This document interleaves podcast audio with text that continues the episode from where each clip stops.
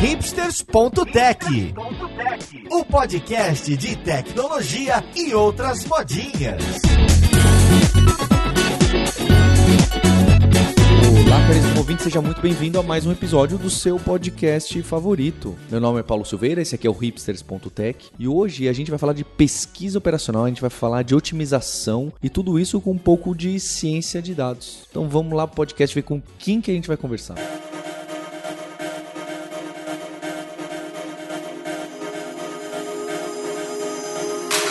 Para esse papo de hoje, eu tô aqui com a Luísa Biasotto, que é cientista de dados na Suzano. Oi, Luísa. Olá, Paulo, tudo bem? Tudo ótimo. E, e, também da Suzano, outra cientista de dados, a Cristina Ota. Tudo bem, Cristina? Olá, é um prazer estar aqui. E olha só, o pessoal da Suzano, pra gente fazer esse podcast, que eles tiveram a ideia, né? Falando, olha, Paulo, na Lura acho que podia já ter mais coisa de pesquisa, de logística, de otimização, porque a gente usa muita coisa por aqui. Eu falei, ah, então vamos gravar o podcast, ter essa ideia, mas vamos trazer mais gente de alguma outra empresa que passa passa por esses problemas. E também trouxe uma que trabalha muito com indústria e comércio e na ponta do cliente, que é o Grupo Boticário. Então, eu tô aqui com o Elton Poli, que é cientista de dados. Tudo bem, Elton? Boa tarde, tudo bem? Prazer. E do time do Elton também, assim, tô com a Karina Oliveira. Oi, Karina. Oi, tudo bem? Muito obrigada pelo convite. E tô com um dos líderes da Escola de Data Science da Lura, o Guilherme Silveira. Oi, Gui. Tudo bem, Paulo? É interessante, né? Porque me propuseram essa temática, que tem esse nome aí, né? Pesquisa operacional. Eu lembro que também na faculdade aparecia programação linear, e aí era um monte de matriz e coisa complicada e que ninguém entendia e tomava pau nas disciplinas. E quando vocês me propuseram, eu falei, poxa, mas acho que vai dar um monte de pessoal de engenharia, de logística, é, uma turma de coisas muito mais específicas e não sei se complicada é a palavra correta, mas talvez um pouco distante de código, programação e ciência de dados, que é o que a gente traz aqui no Hipsters. Mas, para o meu susto, todo mundo aqui é cientista de dados é, e, e, eu imagino que tem um envolvimento com as stacks mundanas, não é? De Python de R e, e o que for. Primeiro, eu queria entender o problema que vocês atacam que vocês consideram que é de otimização, que é de pesquisa operacional, de logística. Tanto da sua Suzano quanto o Boticário. O que, que é um problema? É a rota de entrega dos produtos? É saber se a supply chain vai atrasar algum dos pontos e então logo a minha produção daqui a seis meses vai complicar? Qual que é o problema que a gente está querendo discutir? No grupo Boticário que a gente está iniciando, vamos dizer assim, esses estudos aqui dentro do time. Somos todos cientistas, mas é interessante ver que quando você fala cientista de dados, naturalmente você pensa no preditivo, né? Tomar os modelos que a gente conhece, mais aí no no, no machine learning. E aqui, acho que a grande maioria que está no foco um pouquinho mais do cientista, que é o prescritivo. Uma outra linha da ciência, está tá dentro do grupo aí no cientista de dados, mas ele tem uma outra filosofia de modelagem e até quer responder uma outra pergunta, né? Acho que é legal que a gente descrever um pouquinho das perguntas que os diversos cientistas estão tentando responder, né? Qual é o, o, foco. O primeiro que a gente sempre fala, analista lá e cientistas fazem as análises exploratórias para responder o que aconteceu. No seguinte passo, a gente quer entender o que pode acontecer no futuro, o que vai acontecer, né? E aí que entra os cientistas preditivos, que a gente chama, né? Hoje, o grande mercado que a gente tem bastante difundido aí, temos muito curso essa parte aí. É, e o, a prescritiva, e entra pesquisa operacional, é, essa programação matemática, matemática, ele vem responder a pergunta de o que devemos fazer, né? Qual é a nossa tomada de decisão? Então é, é interessante que a gente muda a pergunta para mudar a técnica de resposta. Então quando se fala de aplicações que no grupo Boticário hoje a gente está gerando soluções para auxílio tomada de decisão dos nossos processos. E ele vem basado em consumir muitos dados, muitos modelos preditivos. Então aí que fecha o círculo, né, fecha o, o, conjunto aí de ferramental dos profissionais e até a diversidade que a gente tem hoje de conhecimento, né? Cada um tem um, um nicho, uma expertise, né, diferente para atuar com esses modelos, com essas estratégias. Exatamente. E, e, complementando um pouco o que o Elton falou, quando a gente pensa em preditivo, às vezes a gente acha que a gente vai ter todas as respostas, né, com os modelos preditivos. Mas dado que eu tenho a previsão do que, que pode acontecer, às vezes deixar com o analista para decidir o que, que ele deve fazer a partir das possibilidades que ele tem pode ser uma tarefa muito árdua. E aí entra a otimização, essa análise prescritiva para apoio na tomada de decisão. Complementando também o que o Elton e a Karina trouxeram, em qualquer momento que a gente tenha uma tomada de decisão, a gente tem uma oportunidade de aplicação de otimização de ou algum algoritmo, programação linear linear. A gente tem muito aqui dentro da Suzano algo mais relacionado à indústria, né? Mas partindo um pouco para outras áreas, posso dar exemplo de alocação de portfólio, é, criação de uma carteira de portfólio ótima de acordo com a fronteira eficiente ali de Markowitz, política de crédito mesmo, abertura ou fechamento, algo que você coloca ali um algoritmo para otimizar com base em algum indicador de rentabilidade. Até, por exemplo, alocação ótima de professores de acordo com uma grade horária ali de aulas, de acordo com algumas regras de negócio estipuladas a só vai vir três vezes por semana aqui da, na nossa escola. É, então, todo lugar que tenha regra de negócio e tenha pessoas tomando decisões, a gente tem oportunidade de aplicação de algum algoritmo ou modelagem de programação linear aqui também. É, e o legal disso tudo é que deixa de tomar aquela decisão por empirismo, né, do ah, eu acho que essa solução é a melhor, para ser uma decisão que ele está considerando muitas regras de negócio que se fizéssemos no Excel, por exemplo, a gente não conseguiria ter todos os parâmetros na mesma solução. Então a gente olha o resultado e consegue fazer até, até alguns insights que a gente não teria se não fosse utilizar a otimização mesmo, né? Então se não coloca no Excel, Cristina, onde que vão esses dados? Porque tem muita gente que usa lá o solver, né? Acho que quando a gente fala um pouco disso que, ah, quero otimizar uma rota, eu quero ver onde que eu coloco aqui mais produto que vai sair do outro lado pelo menor preço. As pessoas estão acostumadas um pouco com o Excel e o solver. E acho que outras, né? Acho que tem outras possibilidades. Mas quando algo ganha um tamanho, uma escala, não só que não é que não aguenta, é começa a ficar, acho que complicado de você tratar por ali, né? Desorganizado, né? Nem necessariamente que não aguenta. É, na academia da Digital, né, que a gente tem até um programa interno na Suzano, a gente até começa falando um pouquinho do no Excel só para as pessoas poderem ter ideia, né, do que, que seria um parâmetro, do que, que seria variável, o que, que é a minha função objetivo, o que, que é que eu tô querendo alcançar com esse problema, né? E a gente fala, ó, dá para resolver alguns problemas dá. Só que para você encontrar do onde é que tá o erro, se tiver algum erro, eu acho que é muito complicado. Então a gente fazer, escrever mesmo o problema, por exemplo, no Python, usando um Grob ou um, um GPK, alguma coisa assim, uma linguagem mais matemática, eu acho que é muito mais fácil de identificar, né? O, o que, que a gente está escrevendo, em vez de ficar tabelando, fazendo em matriz, né? Aí os colegas aí. É, e acho que eu vejo aqui é interessante que quando a gente fala de pesquisa, você vai fazer um modelo matemático, é, você já tem uma filosofia de programação diferente. Você, uma pessoa que, que vem da, do ambiente de da faculdade aí de tem o viés muito de programação, um cientista da programação, um engenheiro, qualquer outra formação que traga muito é, embasamento técnico de programação,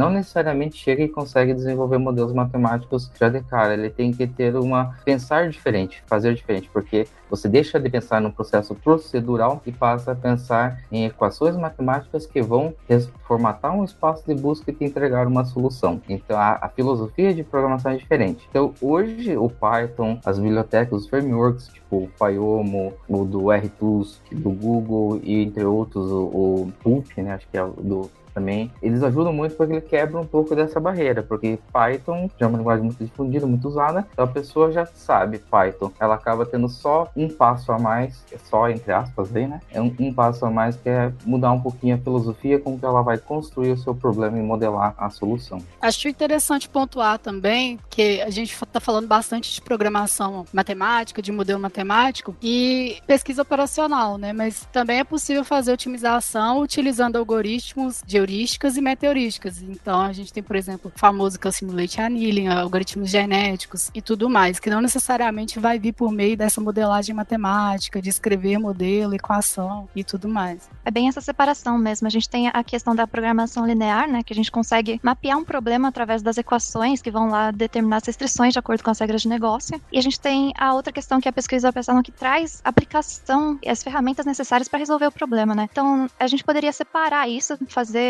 uma otimização a partir de algoritmos heurísticos, como a Karina falou, sem necessitar exatamente de uma modelagem matemática a partir da programação linear. Isso é, poderia ser separado. Então, tem essas duas vertentes, né? Uma que é mais voltada à matemática e a outra também tem um peso forte ali em programação. Legal, pessoal. Então, a gente citou alguns exemplos de algoritmos e abordagens. E, concretamente, um, um exemplo de aplicação disso, né? Olha, entrou aqui o, o insumo X e vai sair Y e Z. O que, que é esse X? O que, que é esse Y? O que, que é esse Z? O que, que é um exemplo concreto de uso de programação de constraint programming, de uso de vários algoritmos e, e abordagens que vocês citaram? Um exemplo que eu posso dar foi o meu trabalho de mestrado, que tinha por objetivo um cardápio otimizado de menor custo possível e que tivesse ali todo contemplando todas as restrições do Programa Nacional de Alimentação Estudantil e de qualquer restaurante de forma generalizada. Então, por exemplo, ah, eu gostaria de que nós tivéssemos no máximo tanto de carboidrato. Isso era uma restrição do problema. Ah, eu gostaria que o meu prato, né, tivesse a composição de uma salada, um elemento do tipo arroz, um preparo do tipo feijão. Isso também era uma restrição do problema. E os dados de entrada eram, por exemplo, os, os preparos, né, arroz, feijão, macarrão, salada,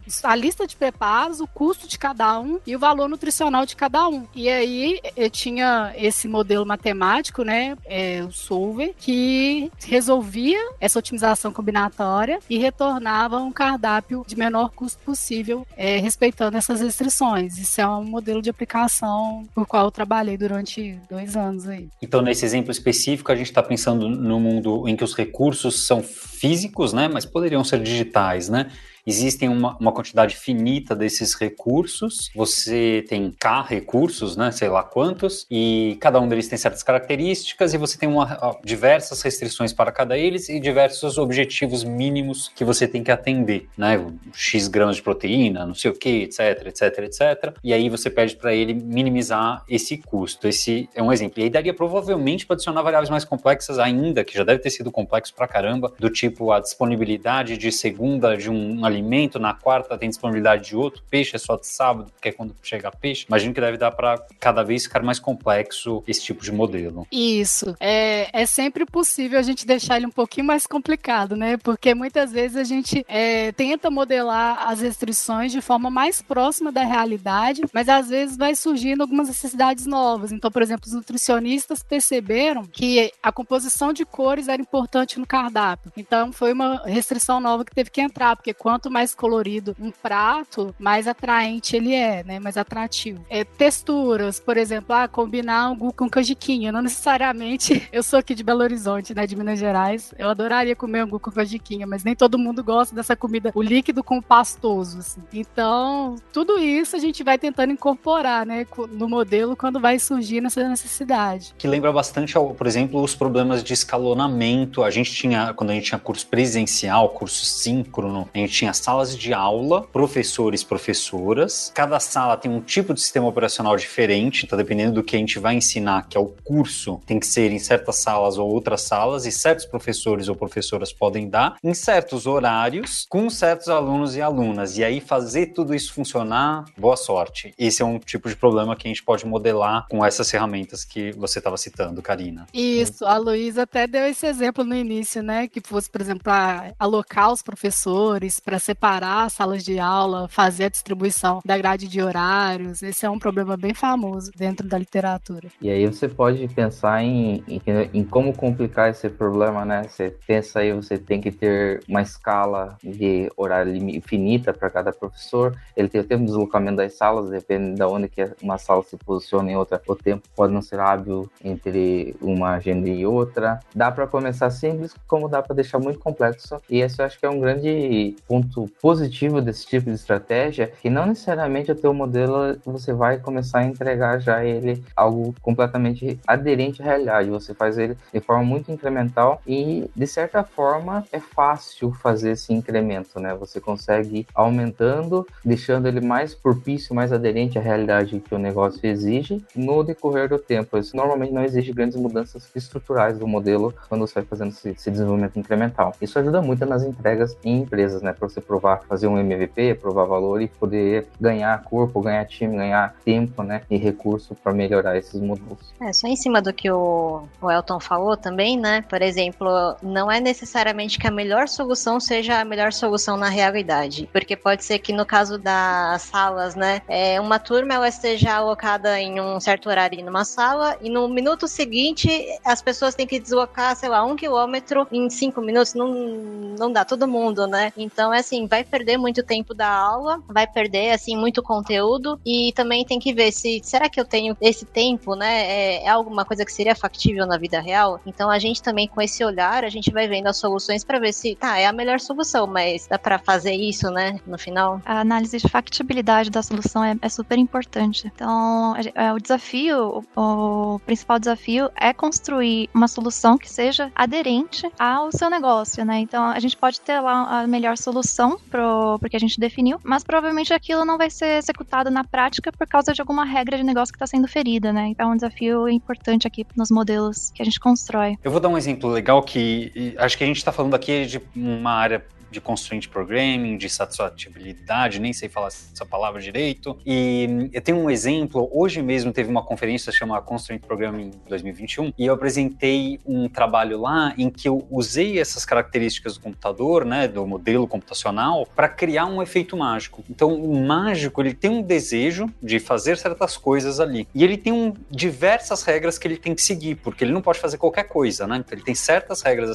seguidas. O voluntário, a voluntária área tem certas regras que serão seguidas também. Então, se a gente imputar esse conjunto de regras, que é realmente é gigantesco, né? A gente sai de um ambiente, de, de um espaço, né? De 52 fatorial, por exemplo, no mundo das cartas, que você tem 52 fatorial, você consegue não explorar esse espaço, porque não dá para explorar esse espaço, né? Mas você consegue criar um modelo de um efeito que você gostaria de criar e deixar o computador encontrar se existe esse modelo, né? Se, se é possível satisfazer tudo que o mágico gostaria de satisfazer. E o legal é que dá para mostrar que, né, pelo menos no efeito que eu sugeri, é possível e o computador cria esse resultado. O resultado, né, o modelo que ele encontra, satisfaz essa mágica. Eu acho curioso que essa aplicação desses conjuntos de regras, né, apareceu aqui, então aqui num exemplo físico do, do, de insumos, né, de consumo, insumos, produção de serviço, que claramente é né, análogo no mundo digital, na questão de escalonamento, né, de tempo, né, não só a questão de quantidade, mas a gente não costuma pensar tempo em quantidade, né? E aí tô dizendo agora uma outra coisa também, meio que bem fora, mas também aplicação de conceitos similares. A aplicação, é,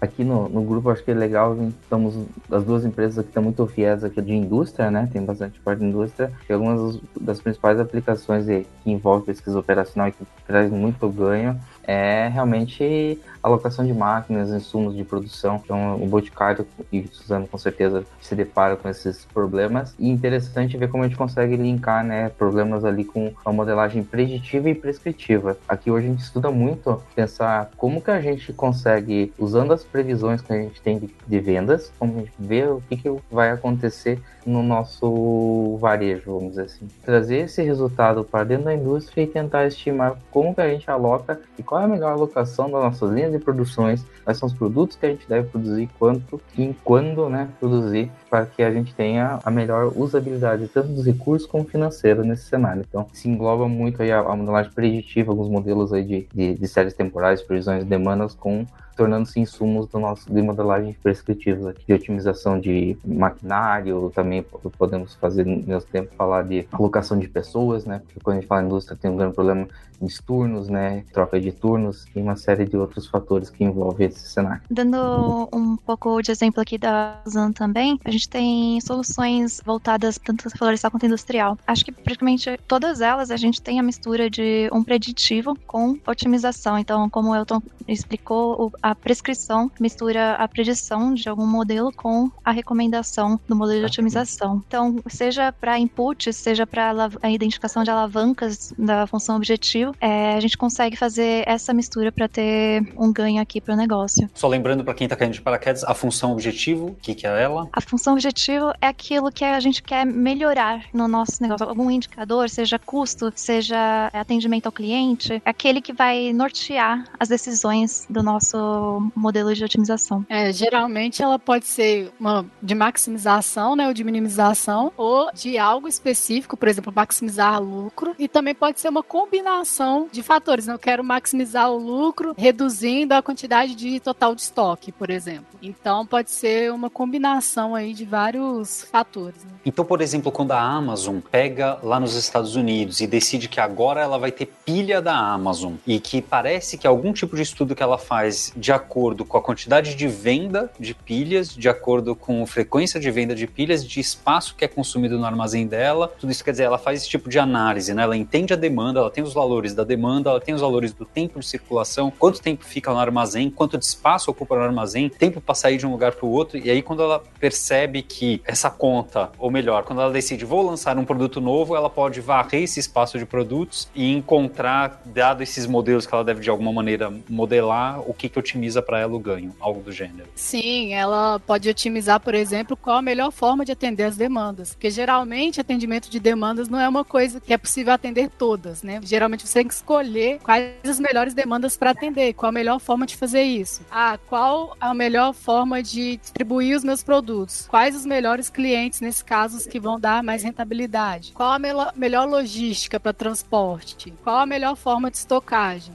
A gente consegue pegar essa cadeia de produção e destrinchar em vários problemas aí de otimização. E geralmente um vai conversando com o outro, né? Aí eu tenho um problema que é, é otimização de estoque. Esse conversa com o problema que é otimização de transporte. Geralmente a gente chama de roteamento, né? Ah, e aí eu quero que esse roteamento seja no final para atender o meu determinado cliente. Aí a otimização do atendimento de demandas. Na Suzano, a gente tem até um exemplo que é, pensando agora na área florestal, né, que a Luísa estava falando, que é da parte de alocação clonal. E a gente tem que saber quantas mudas de um determinado clone. Agora eu tô falando de eucalipto, tá, gente? Então, é, eu tenho as mudinhas que estão lá no viveiro, eu tenho que saber quanto que a gente tem de disponibilidade para daí eu fazer a alocação. Então, eu não posso simplesmente surgir com árvores, né? Porque não tem como de uma noite pro dia assim a gente surgir com árvores. Então, a gente tem a disponibilidade delas e a gente sabe quanto que ele vai ter de produtividade daqui a sete anos. Então, assim, são vários vários fatores que a gente leva em conta, mas a gente também tem que ter uma estimativa, né, da disponibilidade disso.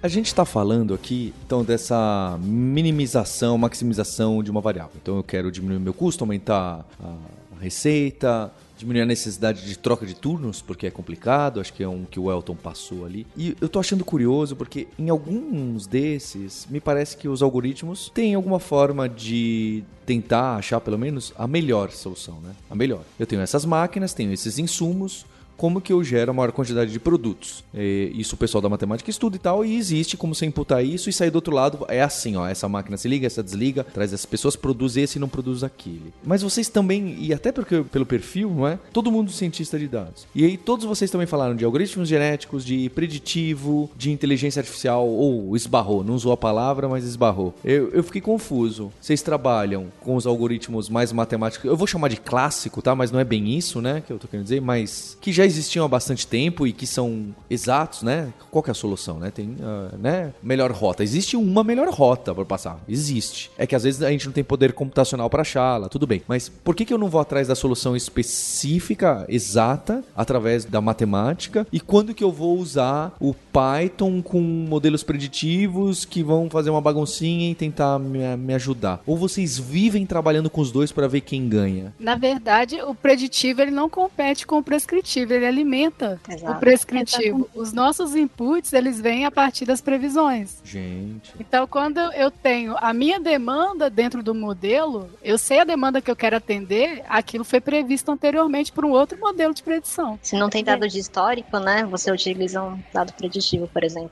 Ah, então agora eu tô entendendo um pouco melhor. Para chegar lá no solver, antes vocês usam alguma coisa para me falar quais são os dados que eu vou enfiar no solver. Exato. Isso. Ah. Veja que o preditivo ele vai te dar uma previsão de estado, né? O que, que você faz com esse estado que você previu? Aí tem a tomada de decisão. Então, os dois estão ali de mãos dadas juntos para é, é, difícil pensar em separar os dois, tá? É, justamente, um alimenta o outro. Paulo, por exemplo, eu queria que até vocês me corrigissem. Eu acho que um exemplo que eu tenho sempre na cabeça é a questão do verão. No verão, um pouco antes, vende-se roupa para o verão. Então, a gente precisa ter a previsão de como o verão vai ser, para que a gente tenha uma ideia de quanto vai vender, mas não adianta só ter a previsão de quanto vai vender. Agora a gente precisa se estruturar tudo ali atrás, em insumo, em transporte, em tudo aquilo que a Karina estava falando, para que a gente consiga produzir, vender e aí ter o atendimento daquela previsão. Parece sentido? O pessoal tá concordando com a cabeça aqui, para quem não, pra, já quem tá no podcast. Então, para mim tá fazendo bastante sentido, porque é tão complexo os problemas que vocês resolvem tem tanta variável que esse input não é perfeito, né? Porque a gente não sabe como vai ser o verão, a gente não sabe. Mas se a gente soubesse, aí a gente entra com um algoritmozinho matemático que é estruturadinho e que dá uma resposta exata. O problema é que o input desse algoritmo a gente não tem, ou pelo menos uma parte a gente tem, outra parte a gente chuta. E esse chute vai ser, vai ser feito de forma educada, usando os algoritmos do que, que tem de ciência moderna de inteligência artificial e outras coisas por aí? Tem a ver com aquela descrição que o Elton deu no início, né? Das análises que a gente tem, a descritiva, a preditiva e a prescritiva. E é como se fosse sequencial, porque a descritiva, ela quer estudar o que aconteceu e por quê. A preditiva pega essa informação, faz a previsão, e a prescritiva pega essa previsão e faz a, a otimização, o apoio da tomada de decisão. Então, assim, no mundo ide o ideal, né, que a gente tem as nossas soluções guiadas por dados, né, a gente tem esses caminhos aí para percorrer até chegar na análise prescritiva E complementando aqui, você comentou ali, hoje mesmo o Python, a gente usa o Python como linguagem de programação, mas no final das contas nós estamos indo por viés de uma modelagem exata, um método mais consolidado, a gente hoje escreve equações matemáticas só que dentro do Python. E utilizamos os solvers de mercado, a gente tem solvers free, solvers de mercado, para realmente é, aplicar essas equações matemáticas e encontrar a solução exata. Então, a gente pode hoje seguir por, o mesmo problema, a gente tem como seguir por dois caminhos: métodos exatos, que aí vai entrar a parte de programação matemática, né, programação inteira, mista e, e, por diante, como aí em algum momento você pode se deparar pelo que o problema, a tua modelagem, o teu problema ele chegou no nível de complexidade que um método exato não vai conseguir resolver. Muitas vezes a gente se depara com esse cenário. E existem várias estratégias. É você segmentar o problema em vários modelos ou até mesmo ir para as metas heurísticas, que é aí que eu acho que são é realmente onde divide, é, você pode já partir ou dividir em algum momento, falar, o método exato já não vai me, me entregar, eu não vou conseguir ter num tempo hábil hábil que eu preciso, né? A, a solução é exata. Eu preciso ir para uma meta heurística, para um processo, um algoritmo construtivo que vai me dar uma boa solução.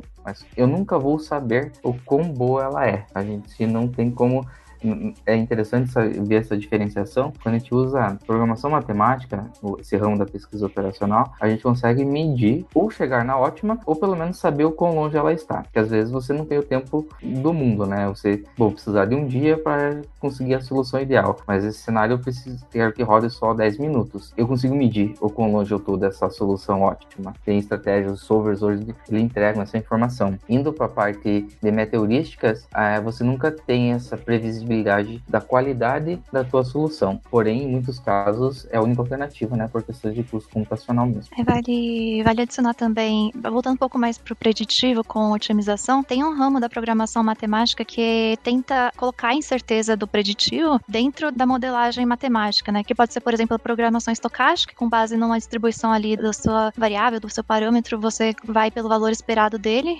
consegue modelar com base no valor esperado. Pode ser também uma, se você quiser ser mais conservador, né, não puder errar, aí você poderia ir para uma abordagem de otimização robusta, de pior caso, né? Aí você está sendo full conservador ali, talvez perdendo ali um pouco de, de oportunidade em custo, em, em margem, em lucro, para garantir que aquele seu modelo seja factível, né? Eu tenho um exemplo concreto que eu acho que conecta com isso, não porque eu manjo do assunto, mas porque eu pergunto a sugestão que vocês vão me dar, que é a seguinte: na Lura a gente tem, por exemplo, a gente lança muitos cursos e eu preciso saber se o curso vai ser bom ou não, porque eu não quero ficar lançando curso que vai ser ruim, né? É uma coisa que parece fazer sentido. Só que é difícil definir isso de antemão, é muito difícil, como muitos problemas na vida são muito difíceis. Então, pelo menos depois do curso entrar no ar, eu gostaria de saber o quão antes, com mais cedo possível, que a coisa desandou. Porque assim eu tiro logo do ar e corro atrás do prejuízo, né? Em vez de deixar lá seis meses para depois correr atrás do prejuízo. Então, eu tenho algumas características do pós-lançamento de curso que eu acompanho, né? Algum comportamento dos usuários, as notas essas avaliações são dadas, taxas de conclusão. E então eu tenho isso para uma, uma certa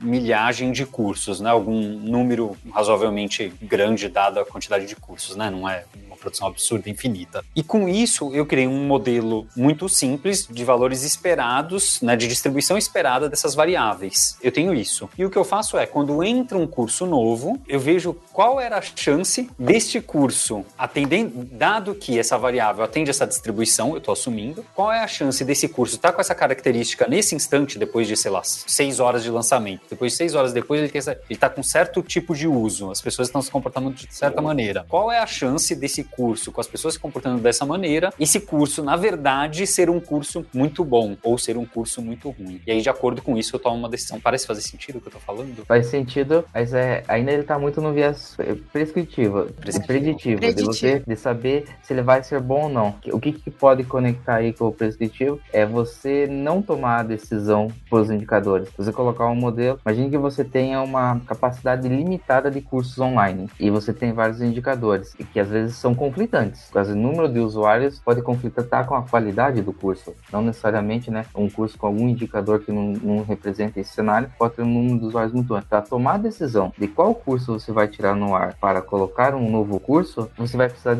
entender e avaliar vários cenários. Isso um modelo prescritivo faz com bastante acurácia. É um modelo exato, um método exato. Dadas as tuas características, as restrições, você vai colocar no ar, vai tomar a decisão de qual curso que pode abrir espaço na tua grade para a entrada desse novo. Por exemplo, restrições que poderiam te dar subsídios para tomar decisão. Como é que está teu share em relação a diversos tipos de conteúdo? Talvez você só tirar o curso de menor impacto pode ser o único curso que se tinha naquele tema, então não seja interessante. É uma restrição que você coloca. Qual o horário, disponibilidade que ele está.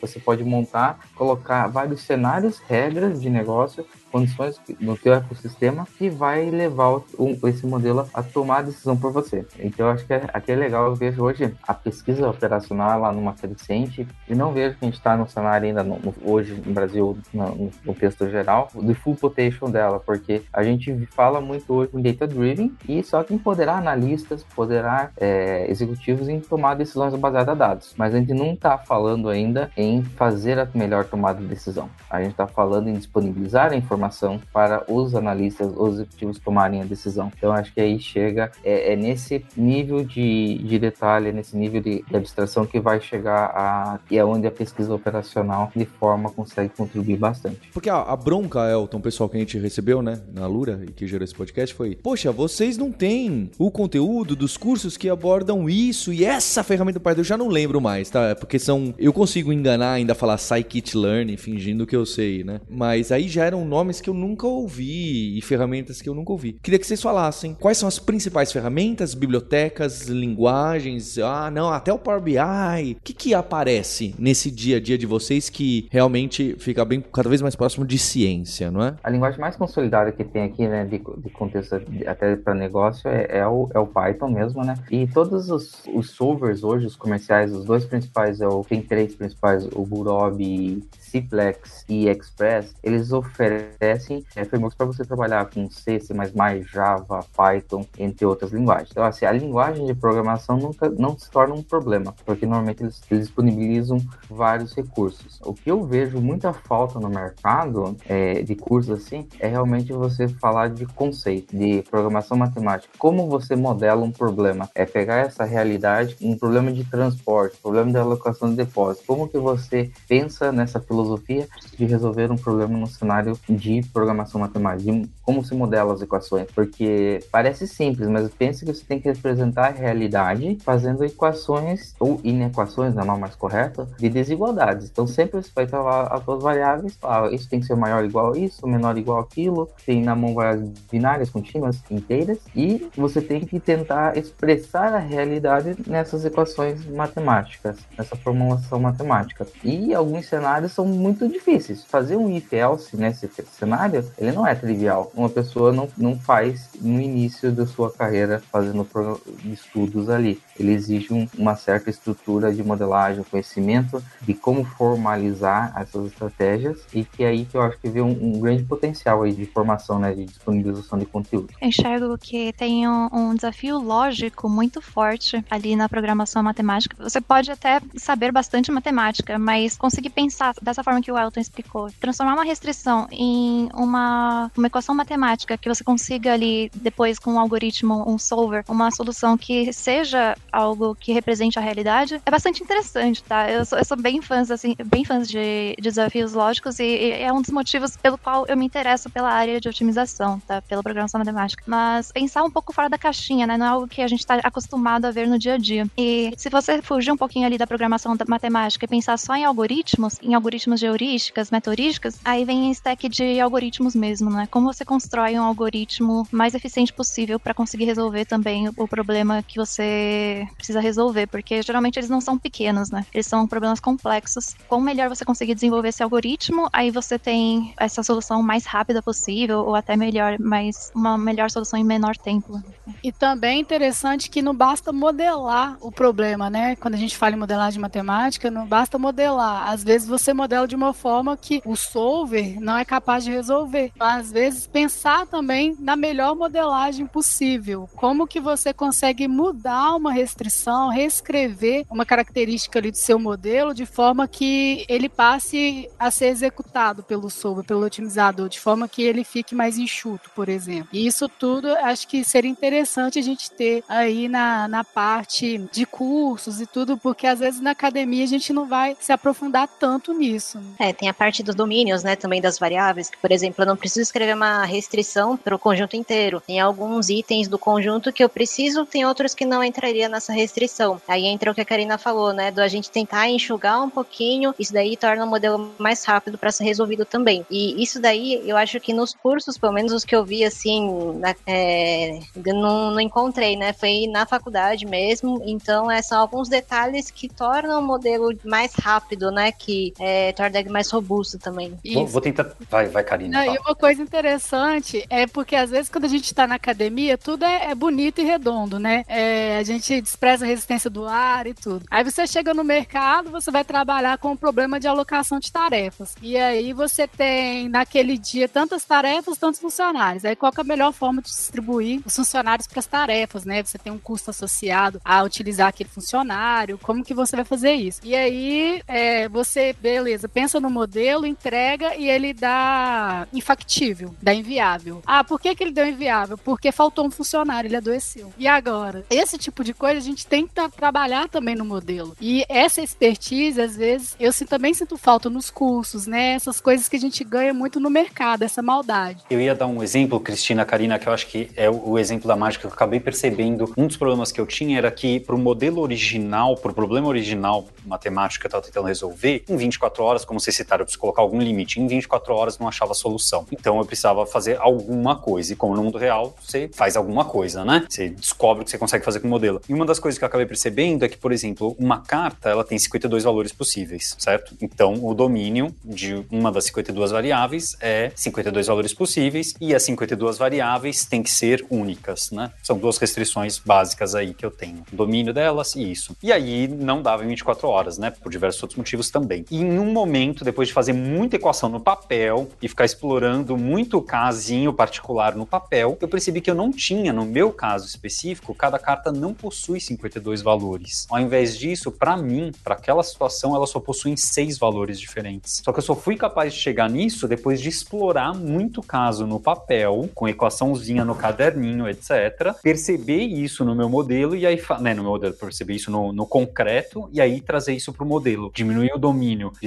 52 variáveis possuem 52 valores para um número, na verdade, menor de variáveis com seis valores e aí o modelo ficou outra história. Uhum. Faz sentido? Parecido com o que vocês faz, estão dizendo? Faz sentido. É, eu até pensei num exemplo bem diferente aqui. Vamos supor que eu tenho uma rede de televisão e eu quero pensar em como eu vou transmitir os jogos na TV, assim. Aí eu quero pensar em que dia aquele time vai jogar. E aí eu penso, ah, eu tenho sete dias na semana para escolher. E, sei lá, 30 dias por, no mês, né? Só que, na verdade, ah, aquele time tá na Série A. Ou aquele time tá na Série B. Então tem dias específicos que aquele time não joga. Isso é uma coisa que a gente já consegue bloquear na hora de modelar as nossas restrições, de forma que a gente já consegue dar uma enxugada aí nesse modelo e evitar que ele fique batendo a cabeça muito tempo o solver, né? Tentando encontrar uma solução que nem faz sentido pra gente. Então, esse também é um exemplo aí diferente que eu pensei para esse tipo de, de coisa da gente enxugar o modelo. Pode também em alguma coisa que não necessariamente limpe o domínio, mas que você parta de uma solução já mais próxima da sua solução ótima, né? Então, aí a gente entra mais em heurísticas construtivas ali, mas é justamente isso que vocês comentaram, né? A gente estuda o problema, estuda bem o problema e já pensa, putz, e se eu partir, na verdade, eu, em vez de deixar aberto ali com as milhões de opções que o meu solver pode encontrar, por que, que eu não tento já tentar aproximar ali o que eu acho que pode ser uma solução boa, não ótima, mas uma solução boa. E aí eu monto essa solução inicial para o meu solver resolver, o solver ou o algoritmo, né, resolver. Esse, esse exemplo da Luísa é bem legal, porque fica bem clara a possibilidade de você usar metaheurísticas, fazer um algoritmo para dar uma solução inicial para fazer o, o, início da execução de um modelo exato. Às vezes o modelo exato não entrega, mas se eu fizer uma heurística para que me determinar qual é a primeira solução, ele já corta o que podemos chamar aqui o mato alto, né? E deixa para o modelo chegar realmente onde ele, ele pode chegar. Isso, é. porque às vezes o solver fica muito tempo tentando achar uma solução inicial, mas às vezes já dá para ele um ponto de partida, né?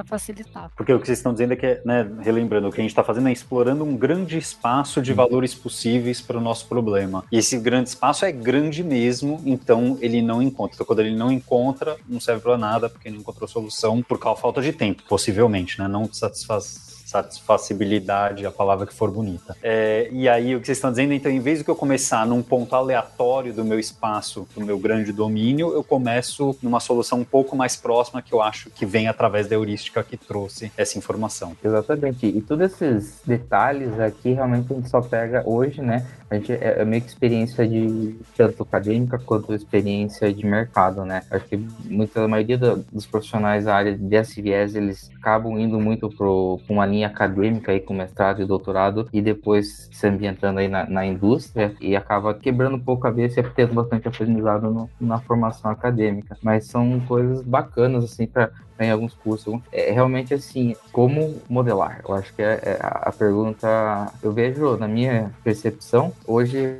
quando a gente fala como que você começa a se tornar um bom cientista de dados para modelagem preditiva. Qual que é?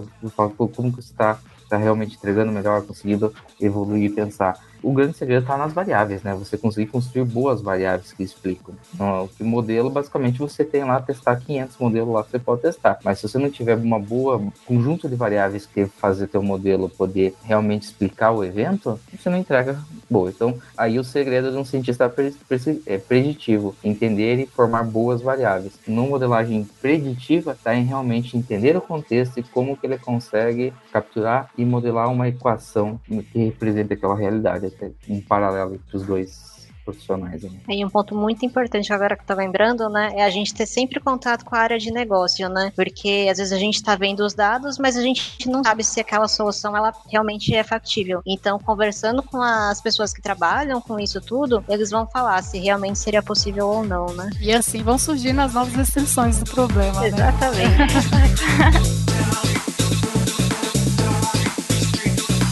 Pessoal, é, acho que é incrível essa conversa, né? Para mim, pro Guilherme, que a gente vem do background acadêmico e a gente vai pro mercado, a gente gosta muito dessa ponte. E eu fico impressionado com o trabalho de vocês quatro, porque vou dizer que vocês têm o emprego dos sonhos, porque vocês estão coisa de mercado, da academia, da ciência, tratando de problemas grandes. É muito impressionante para mim, tá? E eu acho que a Lura, a gente busca isso também, né? Se for ver, a gente tem matemática, tem cálculo, tem um monte de coisa, e tem aluno que reclama, né? Fala, pra que, que vocês têm isso? Fala, pô, olha só o exemplo dessas pessoas que estão nesse podcast. Eu acho incrível. Eu acho que quando a gente vai avançando na carreira, a gente vai atingindo esses problemas, vão aparecer coisas mais na base, que não necessariamente, não estou falando de faculdade, é claro que a faculdade tem esse espírito, mas tem outros lugares que dá também para aprender, é claro. E eu fiquei curioso, vocês quatro são cientistas de dados, mas eu queria saber no que, que vocês se formaram, porque não tinha, né? Faculdade de Ciências de Dados, é muito recente. No que, que vocês se formaram, até porque vocês trabalham em grandes corporações que tem muita logística. O que, que vocês estudaram? Eu sou engenheiro eletrônico, só que durante o meu processo já de da faculdade entrei num laboratório que tinha muito esse viés de pesquisa operacional com trabalhos de otimização de logística de petróleo, era para